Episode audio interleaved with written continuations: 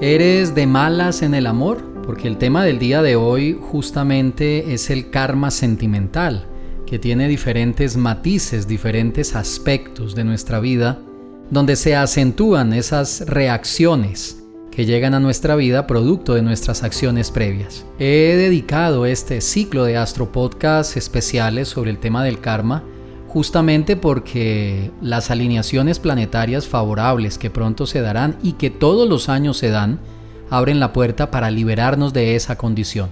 Hoy quiero explicarte algunos aspectos muy importantes para que comprendas cómo impacta el karma en el área sentimental y por qué algunas personas son de mala suerte en el amor. He tenido consultas donde me cuentan unas historias que realmente uno dice, wow, esto es increíble. Cómo una persona puede terminar mal una relación por violencia, por maltrato, por infidelidad, cierra esa etapa de su vida, bueno, comienza una nueva relación con la esperanza, con el deseo y haciendo todo lo mejor que puede para alcanzar sus metas sentimentales, para tener una buena relación. Y en esta nueva relación nuevamente pasa lo mismo maltrato, violencia, agresividad, infidelidad. Y bueno, somos luchadores, seguimos adelante, cierra ese ciclo también, pasa ese trago amargo, pasa esa página no muy buena en su vida y continúa, conoce una nueva persona y comienza una nueva relación y nuevamente se repite el ciclo. He tenido casos de personas que exactamente el mismo patrón, la misma situación se ha repetido, no en una, sino en tres y cuatro relaciones. Es decir, cierran un ciclo muy amargo en su vida con la esperanza de encontrar una nueva pareja y que no les pase lo mismo y vuelve y se repite exactamente igual. Algunos quizás digan, ah, esa persona es de malas en el amor. La verdad no es que sea de malas en el amor, hay que mirar más profundo. Lo que pasa es que tiene karma sentimental, karma en el área de sus relaciones, inclusive esto se puede manifestar también en la relación con un jefe, con compañeros de trabajo, con personas en el entorno, con un familiar. Siempre este karma sentimental va a impactar en esa área, en el área de las emociones. Entonces es muy importante comprender que esta ley del karma se puede manifestar en cualquiera de las 12 casas en cualquiera de la influencia de las doce constelaciones o en cualquiera de las áreas que gobierna cada uno de los planetas. Hoy hablando sobre el karma sentimental. Entonces, si alguien ha vivido una situación como esta que coloco en ejemplo, la pregunta sería, ¿por qué si la primera la vivió, ok, es parte de su karma, se repite en la segunda también? ¿Y por qué si termina de la misma manera y con la esperanza, el deseo y la buena intención de continuar hacia una tercera relación que funcione bien, nuevamente se manifiesta el mismo resultado. ¿Será que esa buena intención no es suficiente para que el resultado en una nueva relación sea favorable? El karma no perdona y eso es muy importante que lo tengamos presente.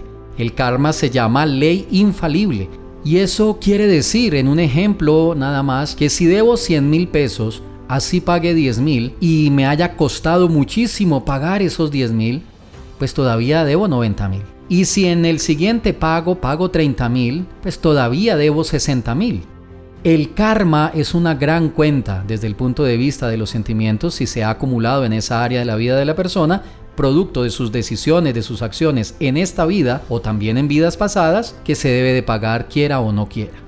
Eso es lo que genera que muchas veces esa condición de ser de malas en el amor genere de que la persona no pueda encontrar una buena relación de pareja o no tenga buena relación con compañeros de trabajo o en general no tenga buena relación con las personas en su entorno. Claro, habría muchos ejemplos para ilustrar este tema, pero yo sé que todos ustedes comprenden claramente lo que estoy queriendo decir. Si el karma sentimental se ha manifestado de alguna manera en sus vidas, bueno, no sabemos qué tanto saldo pendiente hay de ese karma sentimental. Y puede ser que ya pasó una vez, dos veces o tres veces o quizás cuatro veces la misma situación y debo de ser consciente. Es mejor liberar ese karma. Inclusive, liberar ese karma significa pagar la cuenta pendiente. La ley del karma da y quita. Da como un karma favorable cuando las acciones previas han sido de esa naturaleza y quitará cuando son hechas con la naturaleza opuesta. Por eso es importante entender que si tengo un karma en mi vida desde lo sentimental, lo que debo de hacer es reducir la cuenta de ese karma o pagarla definitivamente.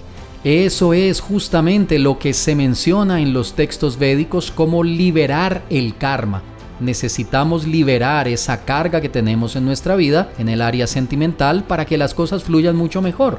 Y he conocido personas que han liberado ese karma sentimental y ahora disfrutan de buenas relaciones. Tienen una pareja estable, una relación estable, claro, con las dificultades normales del diario vivir, pero una relación que aporta y construye en su existencia felicidad y armonía. Y no como suele pasar, que saltan de una relación a otra, queriendo dejar esa historia, ese pasado tormentoso, y simplemente se repite la misma historia.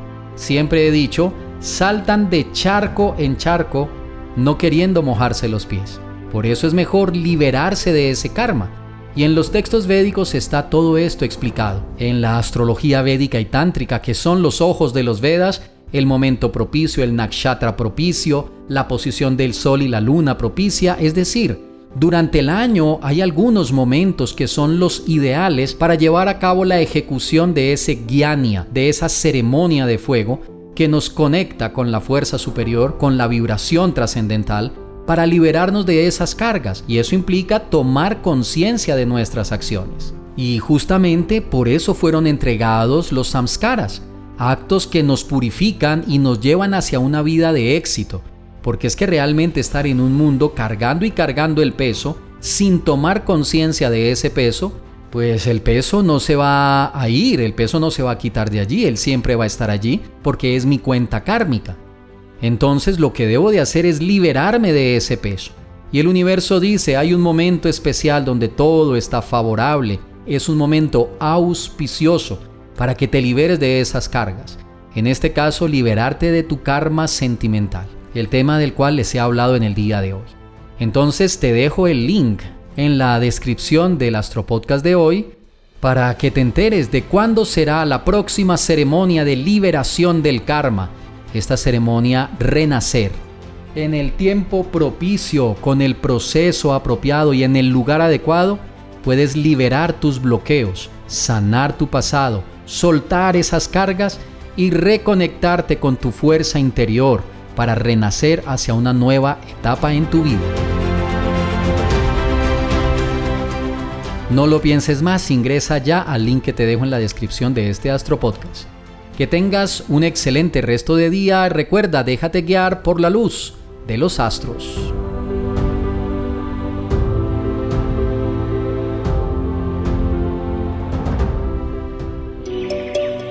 Enseñanzas prácticas para una vida mejor en astroprema.com.